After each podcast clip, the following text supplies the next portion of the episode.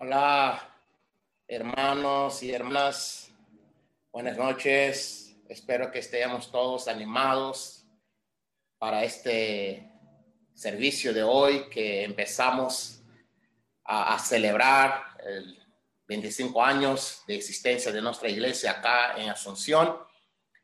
Y, bueno, antes de orar, quería uh, comentar que el Antiguo Testamento Dios siempre pedía a su pueblo que celebrara varias uh, fechas. Y así como nosotros hoy estamos para celebrar y empezar a celebrar este 25 años de la existencia de la iglesia en Paraguay, pero la celebración es para nosotros a darnos uh, cómo Dios nos ayudó, como Dios sigue ayudándonos, transformándonos, pero también, lo más importante, recordar cómo está nuestra obediencia a, a, hacia Él, a cómo estamos caminando. Uh, en el libro de Josué, capítulo 4, versículo 7, la Biblia habla que ellos le respondieron, cuando el pueblo cruzó el Jordán, las aguas del río se partieron en dos delante de la arca del pacto del Señor. Así que estas piedras son para que los hijos de Israel recuerden siempre lo que aquí pasó. Esto es increíble. La celebración es para nosotros celebrarnos cuando nos recordemos de qué pasó, qué fue. Y este es el objetivo de la celebración. Vamos a empezar hoy y, vamos a utilizar este principio de pensarnos los recuerdos de, nuestras vidas, de cómo Dios no, nos salvó y sigue nos salvando. Y para empezar, entonces quería uh, a invitar a, a irnos en Dios en oración. Oremos. Padre Santo, gracias. Gracias por darnos el privilegio y el honor de sermos elegidos de sermos llamados para ser parte de tu pueblo, tu iglesia. Padre, tu Hijo pagó un precio muy alto. Y por eso, Padre, te damos gracias. Uh, te damos gracias, Padre, por abrir las puertas, proveer la, las personas, proveer, Padre, uh, todo para que fuera posible a empezar la iglesia acá en Paraguay. Padre, estoy seguro que siempre estás ahí trabajando y te pedimos, Padre, que en este momento que vamos a empezar la celebración que empieza ahora y que vamos a terminar el domingo, Padre, que sea un momento para reflexionar, para pensarnos y también para tomar decisiones en cómo podremos utilizar nuestros talentos, nuestro tiempo, sacrificar nuestras cosas para tu honra y para tu gloria. Esté con todo tiempo de hoy y gracias más una vez por ese 25 años. Oramos y entregamos todo en las manos de tu Hijo Jesús. Amén.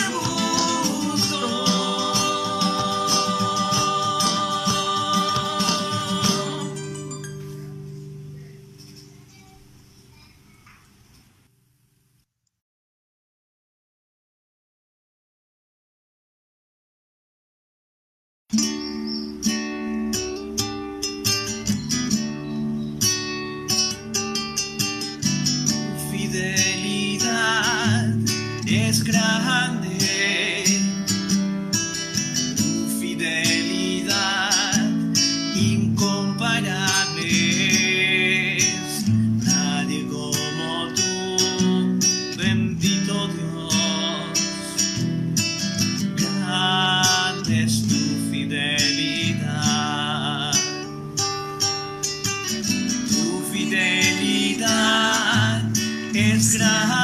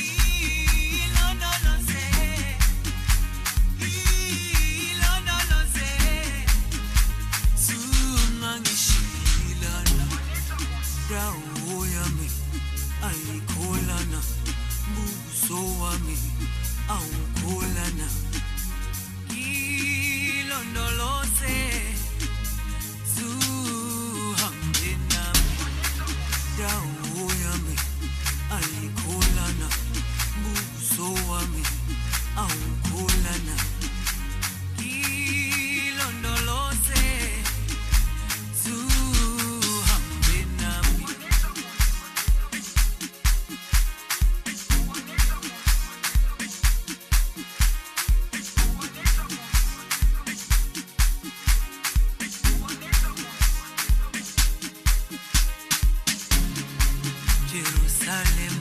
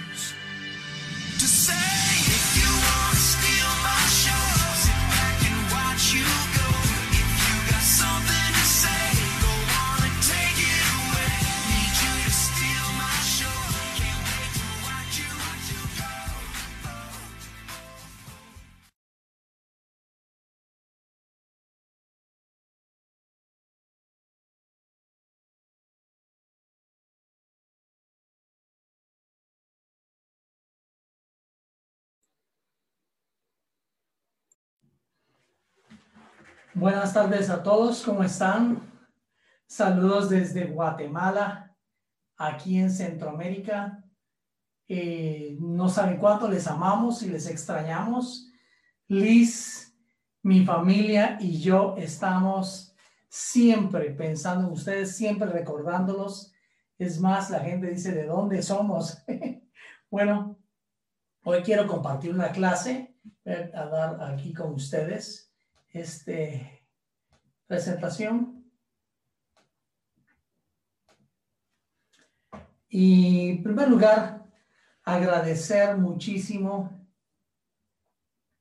a Araujo y a Valeria y a su familia por la oportunidad de compartir. Sé que ellos, Dios ha, les ha dado la, el llamado de, de servir allá en el liderazgo, en la Asunción, lo cual es increíble especialmente conociendo la historia detrás de todo, cómo Dios estaba formando el tiempo para ustedes allá al eh, enamorarse. Y vemos aquí como Dios y su espíritu no tiene fronteras porque Araujo en África, Valeria allí en Asunción, un continente, un océano completamente lo separaba y un, dos continentes totalmente diferentes. Y hoy están sirviendo allá, ¿no? Eh, qué bonito privilegio haber ha sido parte de tu matrimonio, Araujo y Valeria. Y hoy pues hablar acerca de construir eh, tu casa sobre la roca, ¿no? Y la escritura y la clase de hoy está basada en Mateo 7, 24 al 29. Y es increíble, ¿no? Es... Eh, mm, ver estas imágenes, ¿no? Este, definitivamente construir algo sobre la roca y tener una vista, una visión bella, es algo que creo que los apóstoles pensaban y escuchaban y yo como discípulo y espero que vos como discípulo, como amigo que está escuchando este, esta transmisión en vivo por Facebook, este, pueda tener una visión así de que si construyo mi casa sobre la roca eh, y puedo vivir así, la visión de nuestra vida, de nuestras familias, de lo que hacemos es completamente diferente que construir de otra forma. Y vamos a orar, por favor, si estás por ahí ah, en línea, acompañen a una breve oración, solo cerrando los ojos y este, ah, escuchando lo que vamos a decir o pon en tu corazón también esta oración. Señor y Padre Todopoderoso, gracias por tu amor. Gracias por la oportunidad que nos das de estar aquí en línea y a, a una gran distancia, pero a segundos de estar en contacto, Dios. Permite, Padre, que tu espíritu me utilice esta tarde, Dios, y también que tú lleves este mensaje a los corazones y de todos nuestros amigos y personas que estén escuchando este mensaje ahora o en alguna otra ocasión, Padre. Oramos y lo agradecemos en el nombre poderoso de Cristo Jesús. Amén. Muy bien, para ustedes allá en Asunción es eh, ya pronto el verano, debe haber bastante calor. Bueno, por aquí estamos entrando a lo que le llamamos en Guatemala verano, que simplemente significa no hay lluvia, ya hay menos lluvia, pero este empieza el frío. así que es un poco diferente, es para que sepan. Eh, algunos de ustedes sabrán por las noticias lo que estuvimos viviendo en Centroamérica con las huracanes ETA IOTA, ¿verdad? Tantas cosas que pasaron están sufriendo muchos de nuestros hermanos En San Pedro Sula ah, hay más o menos 70 familias de, de la iglesia, de nuestro movimiento, viviendo dentro del edificio y otras más en otros lugares, lo cual es bastante fuerte y son nuestros hermanos. Están muchas personas sufriendo debido a las tormentas, ¿no? Y eh, nos toca el corazón aquí en Guatemala también y estamos tratando de servir. Todo esto es, se los digo porque es muy diferente lo que podemos vivir geográficamente, pero de corazón también podemos vivir crisis, como estábamos orando y nos dolía mucho los incendios, la sequía tan fuerte que había en Asunción, en todo Paraguay, era algo muy, muy triste para nosotros. La pandemia, la crisis del COVID-19 nos tiene en un momento virtual, pero también nos tiene un momento de enlace para muchos lugares sin fronteras. Así que vamos a hablar acerca de construir la casa sobre la roca. Y leamos la escritura. Dice la Biblia en Mateo 7, 24 al 29.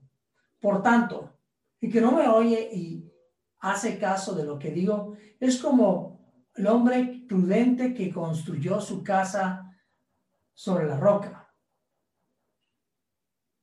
Vino la lluvia, crecieron los ríos y soplaron los vientos contra la casa y no cayó, porque tenía su base sobre la roca. Pero que, permítame, voy a mover aquí que no veo. Pero el que no oye y no hace caso lo que yo digo, es como un tonto que construyó su casa sobre la arena.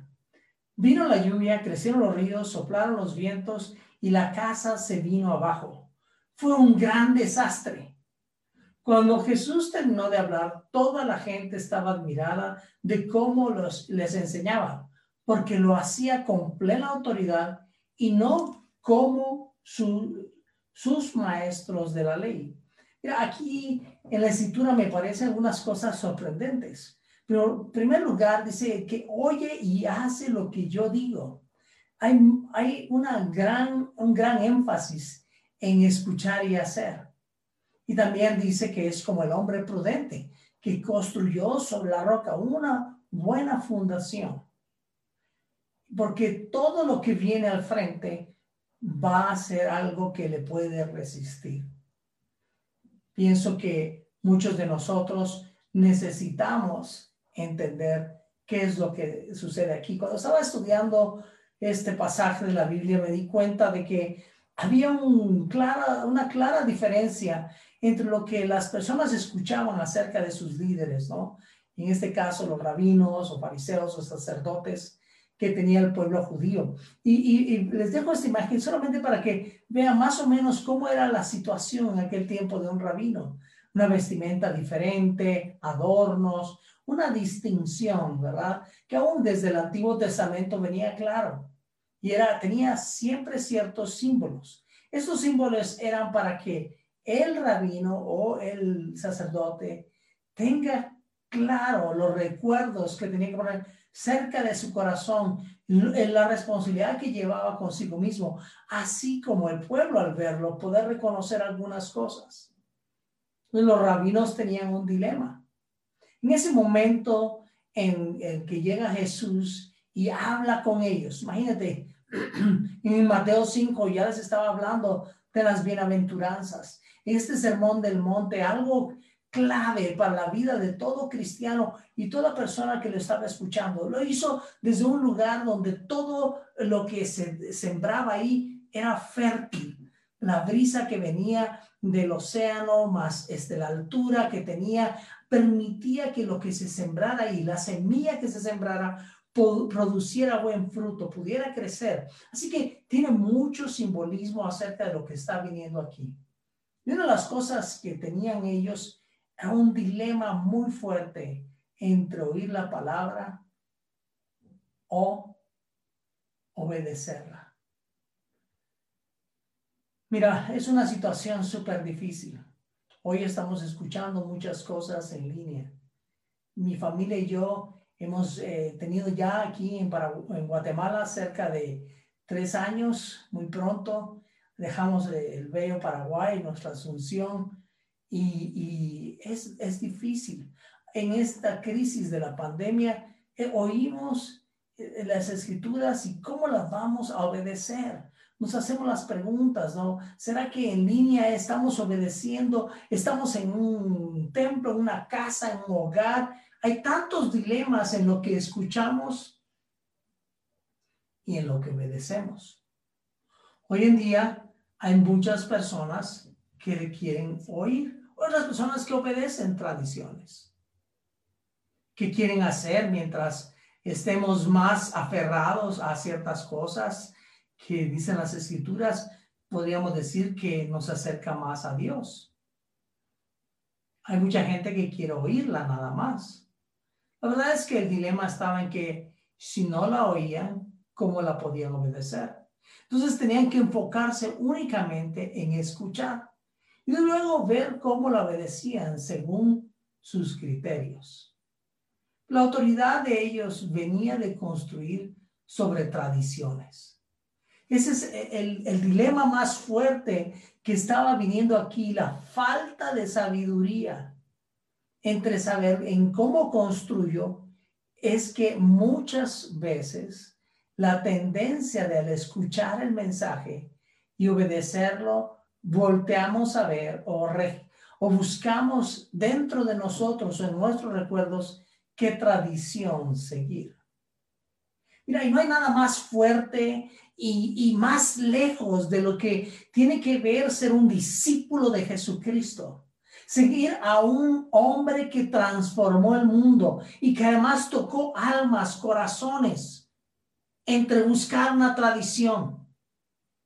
Yo eh, fui misionero desde un año después de que me bauticé. Me bauticé allá en septiembre de 1993 en los Estados Unidos. Y en, y en septiembre, el primero de septiembre de 1994, estaba de vuelta aquí en Guatemala como misionero a plantar una iglesia. Y estuve aquí seis años, ¿no? En Guatemala y vimos muchos milagros de Dios. Más o menos, más adelante venían eh, otra gran ola de misiones en nuestro movimiento, donde estaba Asunción y otras iglesias más. Al regresar aquí, después de irme desde el año 2000 y regresar acá más o menos unos 16, 17 años después, este, regreso y, muchos me dicen, mira, Francisco, ¿qué pasa que ya no es como antes? El fruto y algunas cosas. Yo les decía, ¿para qué queremos ir a ver cómo es antes? Y les digo así, ¿por qué no nos arrodillamos y realmente ablandamos nuestro corazón para escuchar de Dios y ver cómo nuestra gente y, y el mensaje de la palabra es hacia el futuro? Definitivamente, yo siempre pienso en qué podemos mejorar. Cualquier cosa que hayamos, hayamos hecho antes, cómo mejorarla hoy para que avance más hacia el futuro. Tenemos muchos jóvenes, hay una gran cantidad de solteros en Paraguay. El mundo necesita ver personas que están escuchando las escrituras, eh, las predicaciones, no para buscar cómo cumplir una tradición, sino cómo ser esa familia, ese, esa persona que es sabia, que está fortalecida en Cristo, que tiene convicciones que le dan un movimiento a su vida y a su alrededor. Porque nuestra autoridad no debe venir de una tradición o de un sistema de milagros, alguna situación sobrenatural para que la gente crea en nosotros que estamos en Cristo, que estamos en Dios y que ese Dios tiene poder. ¿Cómo? ¿Cómo estamos en eso? ¿Qué tradición quieres defender? Bueno, Pablo habla de la tradición de la Santa Cena. Pero ¿qué queremos defender? ¿El pan o el jugo de uvas o el mensaje que tiene eh, esto?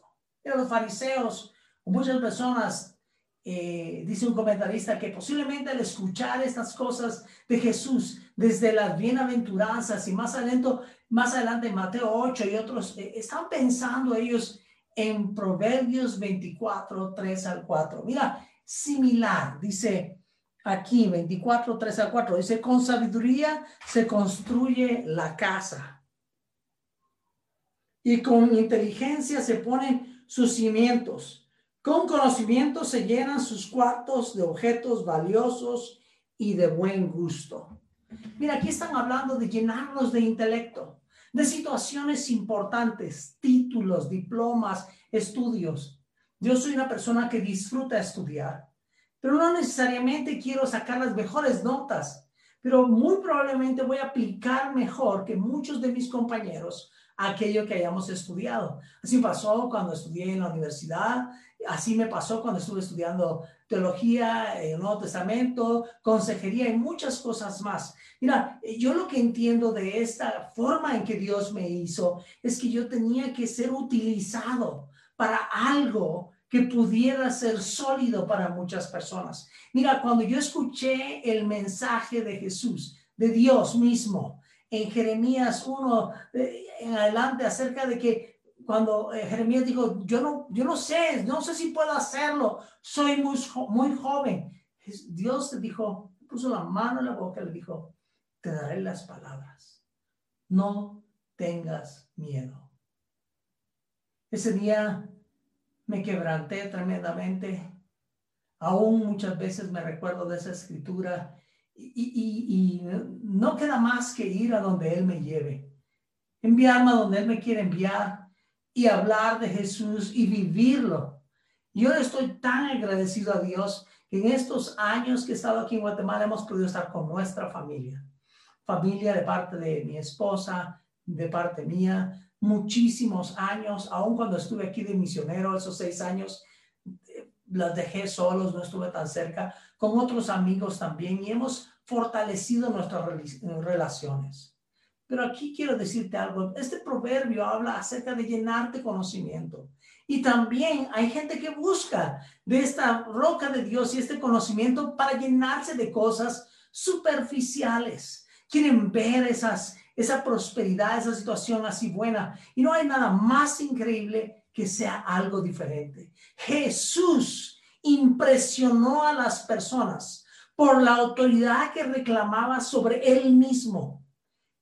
Él dice, yo soy el Mesías. Él es el Hijo de Dios. Él es Dios. Es nuestro Rey. Es nuestro Señor. Quien tiene esa, esa sabiduría. Quien construye sobre la autoridad de Jesús. Cuando vengan las tormentas, nada le va a hacer caer. Mira, Hemos pasado tormentas con mi familia. Hemos tenido días de pobreza, días de, enojos, de frustraciones, de echarnos culpa Liz y yo, de por qué este, ya no somos ministros y ahora estamos así y tal vez no sé si vamos a volver, no lo sé. Ah, eh, lo que sí sé es que estuvimos así, mira, echándonos la culpa, pero ¿sabes qué? Jesús es el de la autoridad él sabe por qué lo hizo y una de las cosas fue, creo que teníamos que investigar más por dentro cómo estamos sensibles a Jesús y a su pueblo, el pueblo santo. En este caso yo sentía, bueno, ¿qué hice tan mal para dejar de hacer algo? Y me echaba culpas, eh, echaba culpas a otros. Y lo único que sé es que no está la solución ahí está que Jesús es mi Señor. Al hacer eso durante estos tiempos han venido tormentas, han venido pensamientos, han, venido muchas cosas. Entre una de ellas es que logré encontrar que muchas veces mi tendencia era buscar la aprobación de las personas, lo cual este, está equivocado, aunque como líder quieres recibir el apoyo de la gente y buscar esa aprobación por mi trabajo, por mi servicio. Lo único que entiendo es que la única aprobación que debo de buscar es la de Dios. Porque Él es mi autoridad. Jesús, Él es mi autoridad. Mira, todo cambia. La visión es diferente. Las tradiciones son cosas diferentes. Mira, no hay nada más increíble que sentirte protegido por la roca, ¿no? Cuando estás construyendo tu hogar, cuando estás haciendo algo que es por la fe, por la iglesia, por nuestros hijos, por nuestros nietos y por aquellos que vienen, amigos y familiares que necesitan la roca en este momento. Como familia, la crisis, el próximo año, el COVID, la vacuna, todo eso es incertidumbre y eso arranca la paz y causa mucho dolor y temores en las personas. La situación es que necesitamos protección y muchos se sienten sin protección y la roca es algo que nos protege. Entonces, cuando queremos construir, cuando queremos reconstruir nuestra fe, creo que lo más importante es siempre ver los beneficios de estar sobre la roca, de sentirnos protegidos por la roca. Sabes que Zacarías dice en capítulo 12, versículo 3, en aquel día yo convertiré a Jerusalén en una roca inamovible. Todas las naciones reunirán en contra de ella para tratar de moverla, pero solo se, se herirán, perdón, a sí mismas. El mundo busca algo material en la roca. Busca estabilidad financiera, busca salud, busca eh, la conveniencia de las amistades, del noviazgo o del matrimonio. Porque creemos que sobre esa roca, cuando hagamos eso, todo tendría que venir bien. Y sabes que es normal sentirnos así como humanos al saber que tenemos un Dios tan protector. Y este Dios y este Señor que tenemos Jesús nos conoce también, es tan buen amigo nuestro, es tan buen padre que sabe que muchos de nosotros al tener todo lo material, tal vez dejaríamos la roca. Lo triste es que tengamos que pasar por muchas pruebas para ir a la roca, buscar esa protección. Cuando al vivir en la roca, cuando venga aquello malo, se van a herir. Te a contar tantas historias de situaciones difíciles, como ah, aquella renta que nos querían aumentar y, nos, dijeron muchas cosas al salir de allá del maestro, casi San Martín. Esa casa pasó sin alquilarse varios años. Así otras personas, otras situaciones. hoy en día al ver en diciembre que, que, que cómo va a ser noviembre, mi próximo año de trabajo, de este tiempo, y mira, hemos estado en la roca, hemos estado tranquilos y Dios ha estado bendiciendo mi trabajo. Hasta llegó el sueño aquel de ganar algo de dinero mientras duermo, porque estoy enseñando a familias. Estoy enseñándoles a familias a cómo tener una mejor familia. Y eso es parte de, la visión que Dios puso en mí al pararme y al sostenerme y a sembrar mi hogar sobre la roca. Porque cuando mis hijos mi esposa y yo, tus hijos, tu esposa, tu familia, tus amistades estén protegidas por la roca, aquello que quiera llegar a desafiarles va a ser roto. Entonces, cuando quieres construir de nuevo, cuando quieres reconstruir tu vida, tienes que agrandar el corazón y dejar que la roca llegue ahí. Es más, Pedro habla de que cuando vamos a la roca somos quebrantados. ¿Cuándo fue la última vez que te quebrantaste por escuchar el mensaje de la cruz? Porque Jesús es la roca. Mateo 16, 13 al 17. Pedro, ¿verdad? Jesús le dice, ¿a, a, quiénes dicen ustedes que soy yo? Voy a parafrasear aquí.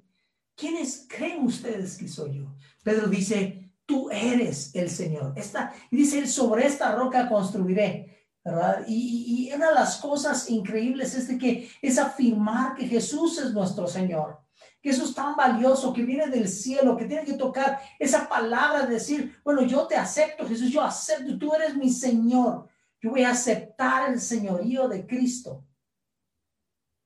Es algo que tiene que ver donde se construye, donde se abren las puertas, donde Pedro dice, tú vas a tener estas llaves para mi reino. Y va llega Hechos 2 y el versículo 36, cuando él les habla acerca de que ellos son los responsables, el pueblo de Israel, ustedes son los responsables de la muerte de Jesús. Y ya sabían que había resucitado y todo el mundo lo estaba escuchando. Dice, ¿sabes qué? ¿Qué tenemos que hacer? ¿Qué voy a hacer? ¿Cómo voy a construir la roca? ¿Cómo voy a construirme? ¿Cómo puedo cambiarlo? Bueno, muchas veces tenemos el problema de culparnos, de, de, de flagelarnos, soy malo y hice mal, o a veces, no, pues no, Dios nos perdona y es rápido ser. Lo importante aquí es la conciencia que tengamos para amar a Dios, la forma en que pensemos. Recuerda, dice Jesús que debemos de amarle a Dios, toda la ley se resume en amarle a Dios con nuestra mente, nuestra alma, nuestras fuerzas. Tenemos que amarle. Y la forma en que pensemos acerca de construir nuestras vidas en la roca tiene mucho que ver. Jesús es el Señor. Debemos de quebrantarnos ante eso. Debemos de rendirnos. Lucas 14, 25 a 33 habla de qué significa amar a Jesús y hay una parte que, que dice, mira, si un, un ejército viene con, contra diez mil y otro va con más, ¿qué hace el rey? Se rinde. Tú gobiernas tu vida. Sí, es cierto. La iglesia no puede gobernar tu vida. Un líder tampoco puede gobernar tu vida. Tú lo haces. Dios quiere gobernar tu vida. Y te ha dado el libre albedrío para decidirlo. Por eso dice la escritura en 1 Juan 2.6. Los que dicen que viven en Dios deben vivir como Jesús vivió aquí en la tierra. Es como ese hombre que construye la casa en la, en la roca y mira, lo que venga está sólida. Aunque sea construida frágilmente, sencillamente. Yo soy una persona, un hombre sencillo. Ok, si usted es un hombre que construye como un castillo sobre la roca, está bien. Dios te va a usar. Hazlo, sirve a los demás. La Biblia dice Mateo, en Lucas 16, que el dinero, los bienestares materiales son para ganar personas, amigos para llevarlos a Dios. Yo veo esta imagen, ¿verdad? Y me recuerdo de mi gran amigo Miguelito, allá en Asunción, que amo mucho y a muchos de ustedes también los amo tanto, ¿verdad? Como salir de ahí, dejarlo ahí. Está seguro mi hogar. Puedo ir a la aventura de la misión, de, de compartir mi fe, si yo estoy ahí sobre la roca. Y recuérdense, no se trata de la sabiduría humana, el dilema de que escucho para obedecer, cuánto conocimiento tengo, cómo enriquezco mi mente, mi corazón, mi teoría para enseñar a otros. Es totalmente diferente porque se trata de vivir como Jesús vivió aquí en la tierra. Dice Hechos uh, 2.46 que ellos compartían con sencillez de corazón. Esta es una casa sencilla sobre una roca enorme. Nada lo va a destruir. Según Zacarías y su promesa, todo aquel que quiera destruido será herido. A menos que construyas equivocadamente. Construyas en algo que se va a hundir, en la arena. La casa que tiene un gran peso se hunde. Yo, yo vi esta imagen y dije, bueno, seguro esa es pura piedra, claro, está construida ahí sobre eso, pero es el mensaje de que algo se puede hundir. Mira, Gálatas 5:19 habla de la naturaleza pecadora del hombre, los dilemas, los partidismos, las divisiones, este, el egoísmo, los pecados de la inmoralidad sexual. Hay tantas cosas que la carne nos dice que, que quiere vivir y podría justificarse, pero eso pesa y va a hundir. Si tienes algo guardado en tu corazón, en tu vida, háblalo. Primero confiésale a Dios, él, va a pedir perdón, pero confiesa con la intención de arrepentirte. Él conoce tu corazón, no confieses para justificarte. Al, confesar para justificar, el peso es más grande. Pero cuando buscamos confesar para arrepentirnos, hay una gran liberación. a Dios primero y luego busca la salud con otras personas.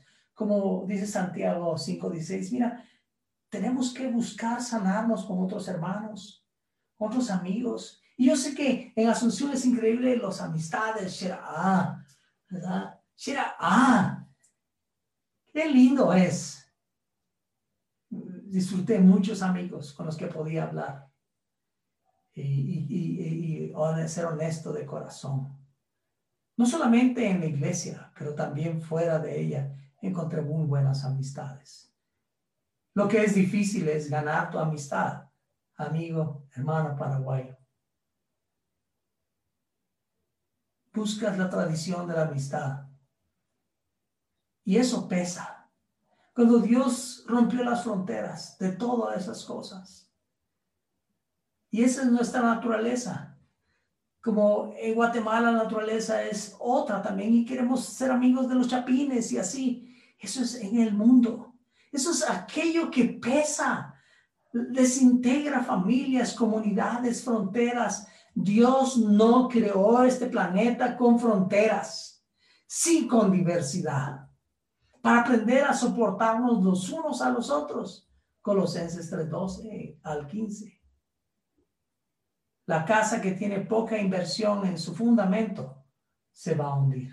Cuando tú no inviertes lo suficiente en poner esa obra gris, que ni se ve bonita, ahí está, ¿verdad? O sea, que, toda la plata se ha ido ahí en ese hueco, ¿verdad? Le llenas concreto y concreto y concreto, ¿y qué pasa?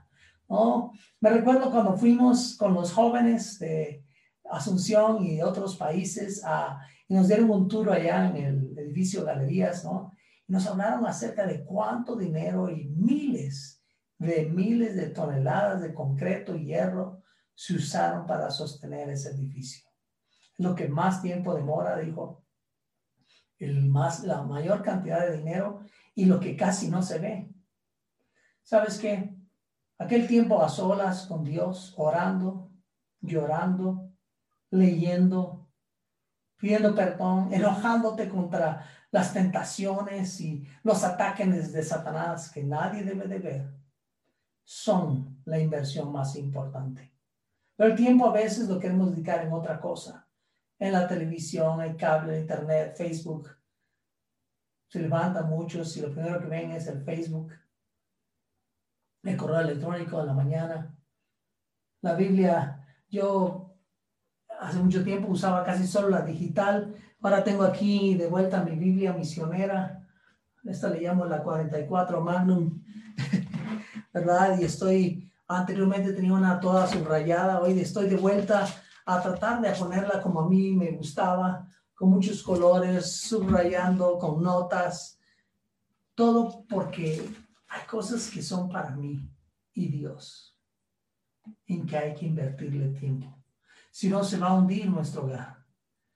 Porque cuando nosotros somos basándonos en las tradiciones, en lo que otros dicen, en nuestras ideas, es una esperanza falsa. Empezamos a hundirnos, esas personas empiezan a hundir y la esperanza está en que un humano te rescate. Pero cuando tú estás en la roca, tú sabes que quien te rescata es Dios.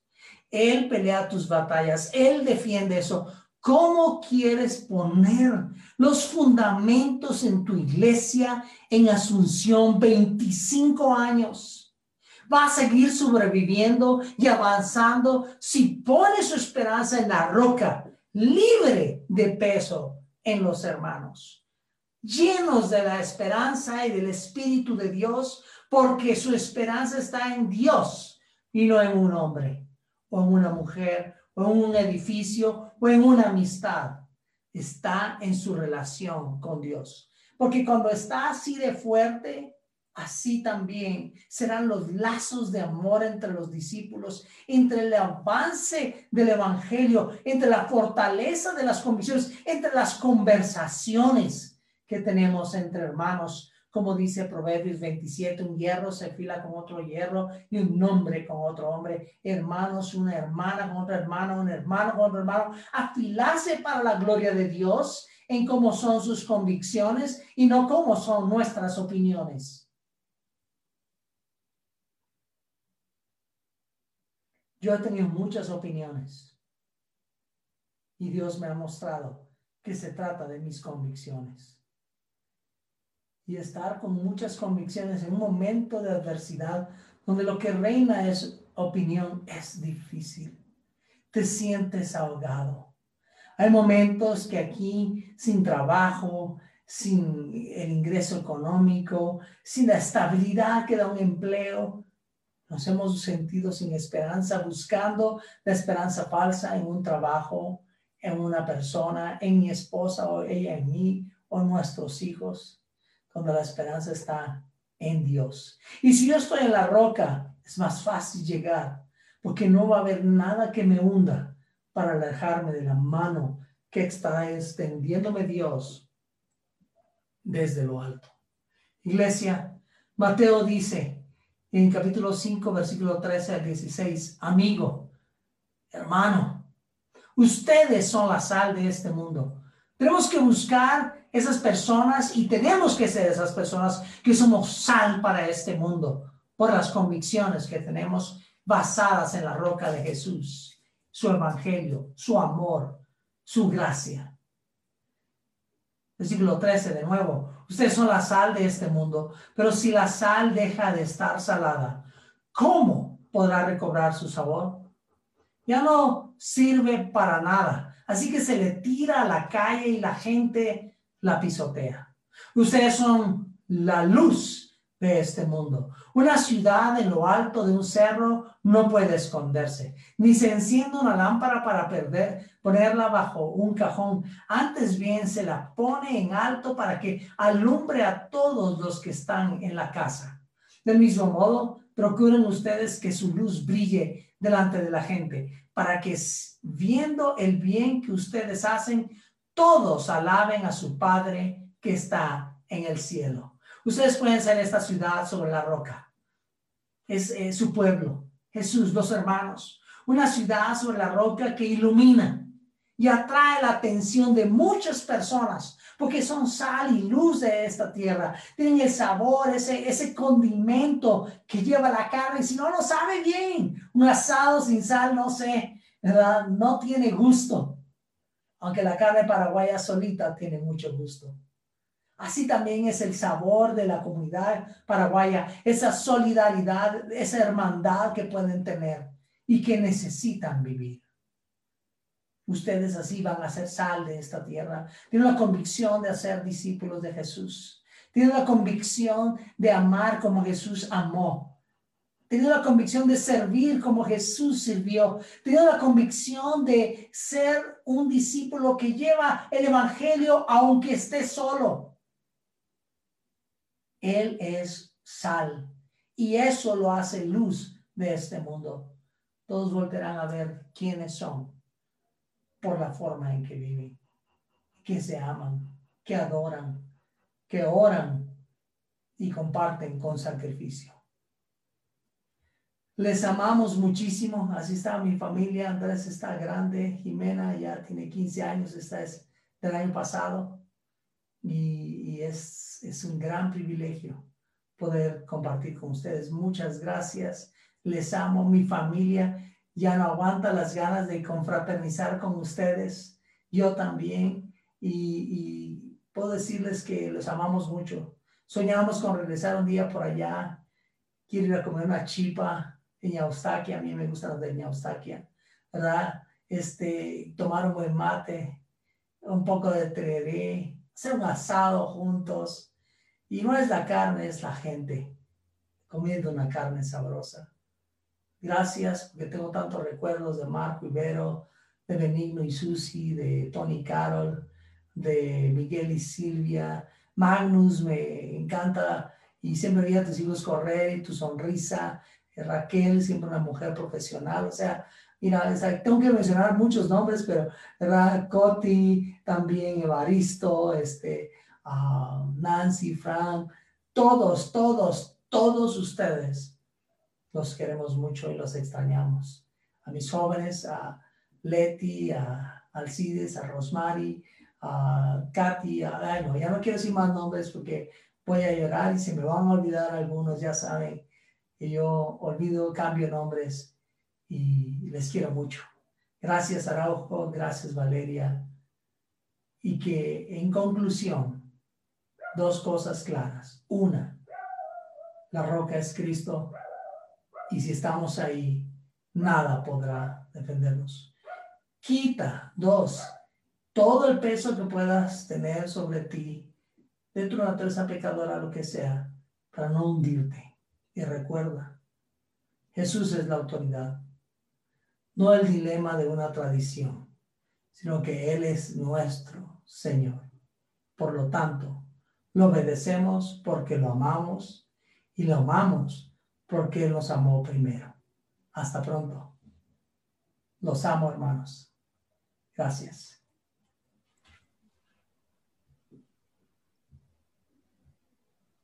Bueno, qué privilegio poder estar acá, Francisco. Y Gracias.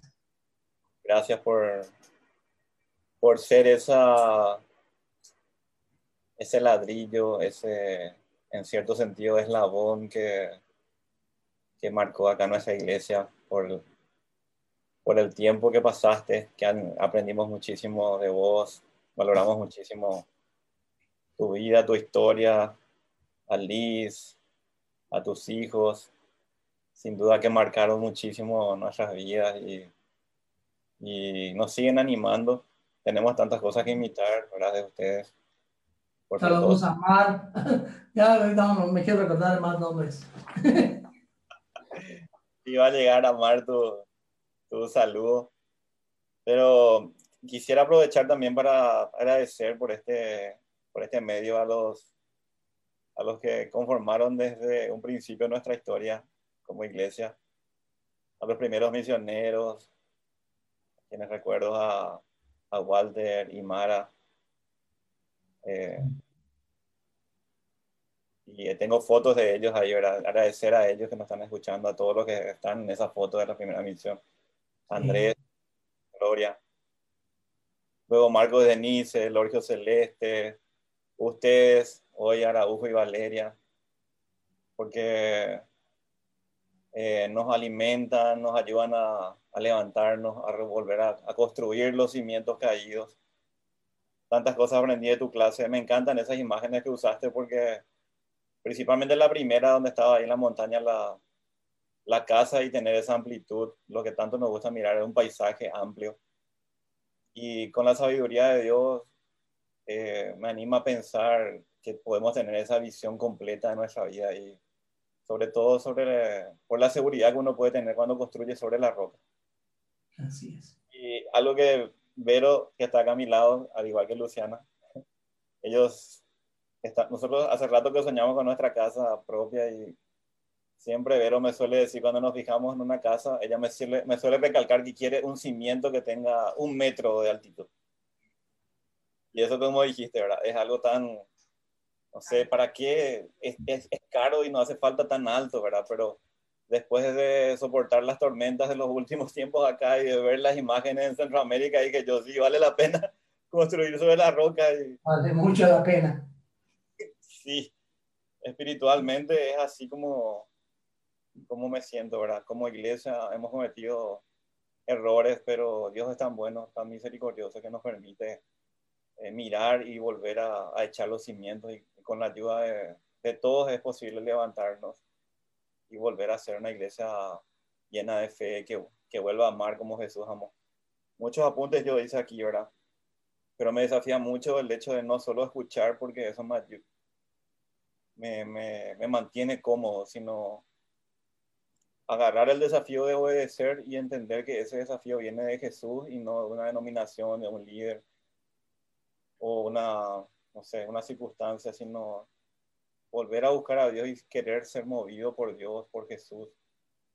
Eh, anteriormente me gustaba mucho escuchar, hasta que un día me di cuenta que eso no, no era suficiente, empecé a leer la Biblia, empecé a tomar en serio. Y solamente cuando empecé a practicar, empecé a ver cambios en mi vida. Y hoy yo siento que un, hace muchísimo tiempo estaba solamente escuchando, ahora estoy teniendo tiempos más profundos, estoy leyendo más las escrituras, marcando estudios, avanzando en, en la Biblia en un año.